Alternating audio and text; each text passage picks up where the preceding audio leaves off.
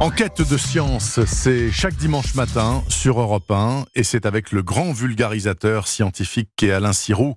Alain, bonjour. Bonjour Bernard, bonjour à tous. Jeudi prochain, Alain, si tout se passe bien, Israël va devenir la quatrième nation à envoyer une sonde sur la Lune. Il y a d'abord eu l'URSS et les États-Unis en 66, et puis la Chine très longtemps après en 2013.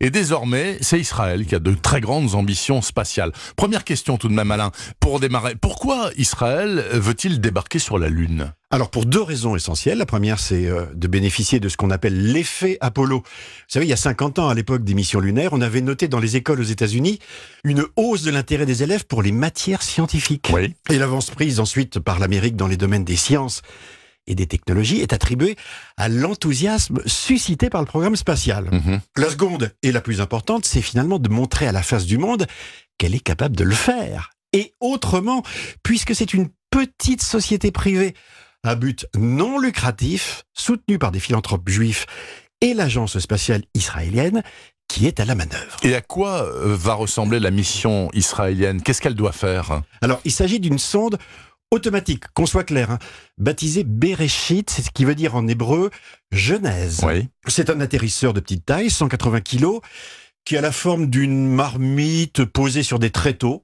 Vous avez quatre pattes télescopiques qui doivent lui permettre d'allunir sur le sol très poussiéreux de la mer de la Sérénité dans l'hémisphère nord de la Lune, côté face visible. Apollo 11 s'était posé sur la mer de la Tranquillité. Tranquillité, crois. hein. exactement.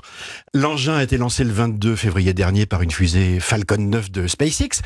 Et en raison de sa trajectoire qui est très elliptique, elle va mettre plus de 8 semaines contre 3 jours hein, pour l'émission Apollo pour atteindre la Lune. Il y a quelques jours, elle a fait un selfie avec la Terre en fond. Maintenant, tout l'enjeu, bah, finalement, c'est de s'y poser en douceur. pas se cracher. Et il faut le répéter, c'est pas du tout un exercice facile. Bon, à supposer que ça marche. Bon, elle se pose, elle casse rien. Qu'est-ce qu'elle va faire, la sonde Genèse Bah, faut bien l'avouer, pas grand-chose. Bon, Elle fonctionne. de com', quoi. Elle fonctionne sur batterie et son espérance de vie ne dépasse pas 48 heures.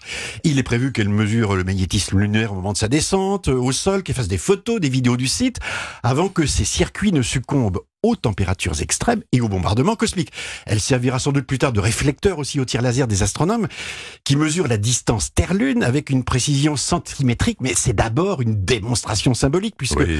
sa capsule héberge une Bible nanogravée, la déclaration d'indépendance d'Israël, des écrits des survivants de la Shoah, des dessins d'enfants, la prière du voyageur, etc., etc. Et si ça marche, est-ce qu'il y aura possiblement une suite avec de nouveaux pays après Israël qui vont pouvoir tenter de démontrer leur puissance en débarquant sur notre satellite Des pays sans doute, mais surtout, et c'est ça l'originalité de la Des tentative, euh, voilà, des entreprises privées. S'ils réussissent, euh, ça aura coûté 80 millions d'euros seulement. C'est rien. Pas vite, d'accord, mais pas cher non plus. Avec un petit groupe d'ingénieurs qui ont créé leur société pour répondre à un concours, le Google Lunar Express, qui prévoyait justement d'offrir 20 millions de dollars à la première équipe, qui réussirait à envoyer un premier robot sur la Lune et à lui faire parcourir 500 mètres avant mars 2018. Bon, personne n'a gagné, mais l'idée de monter une mission spatiale à bas coût, privée, a prospéré. Et on verra jeudi si elle parvient à décrocher la Lune. Israël sur la Lune, donc jeudi prochain, si tout se passe bien pour les Israéliens. Merci beaucoup Alain Sirou. Bonne, Bonne semaine. semaine.